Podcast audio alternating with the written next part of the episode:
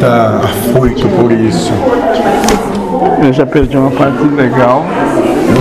Pedi pra começar de novo. Isso, isso. Não, ela não tinha, ficou doente e a neta assumiu. Parece que o caos se colocou. Curioso como alguns de vocês não tomam esse líquido porque passaram por procedimentos, mas batem no peito pra falar que amam, não é?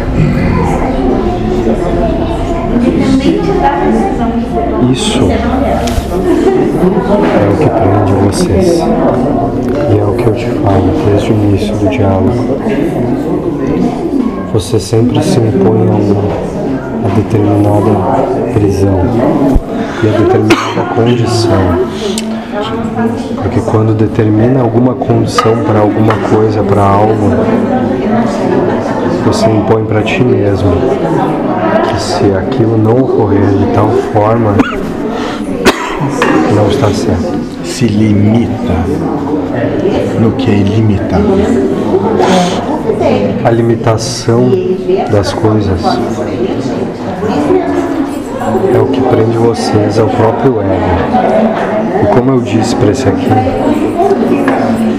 o espírito não tem as sensações que vocês têm e eu talvez não tenha essa compreensão que vocês têm, pois eu não consigo ter a consciência que vocês têm, estando presos onde vocês estão. Ele me pediu sobre os mortos. Na minha concepção, os mortos são vocês. Enquanto presos a esse estado de consciência, não há livre. Eles não são capacitados a amar. O amor, moça,